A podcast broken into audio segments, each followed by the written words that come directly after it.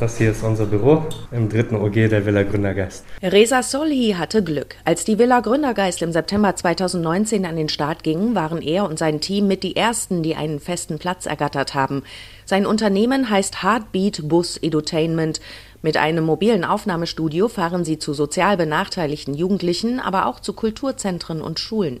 Und wir helfen Kindern und Jugendlichen, ihre Persönlichkeit zu entwickeln mit sogenannten Musikproduktionsprojekten.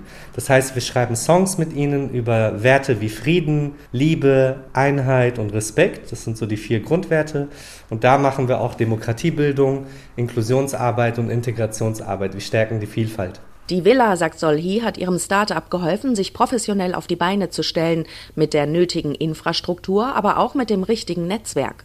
Auch Agnesa Kulica profitiert von dem Netzwerk. Sie hat das soziale Start-up Family Playdates gegründet, ein Unternehmen, das Flüchtlingsfamilien und ihre Kinder durch Spielverabredungen mit Deutschen zusammenbringt und dafür auch schon von der Bundesregierung geehrt wurde.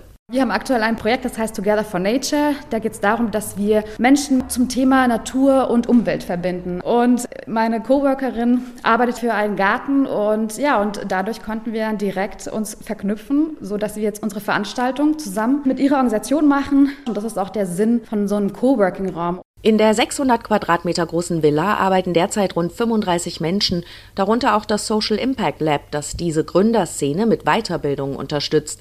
Während die Jungunternehmer von all dem profitieren, profitiert aber auch die Kirche von deren vielen Ideen, erklärt der Leiter der Villa David Schulke. Der Bischof in Limburg habe dazu eine einfache Frage gestellt. Für wen soll Kirche zukünftig da sein? Und ich finde, nichts anderes machen wir hier im Haus.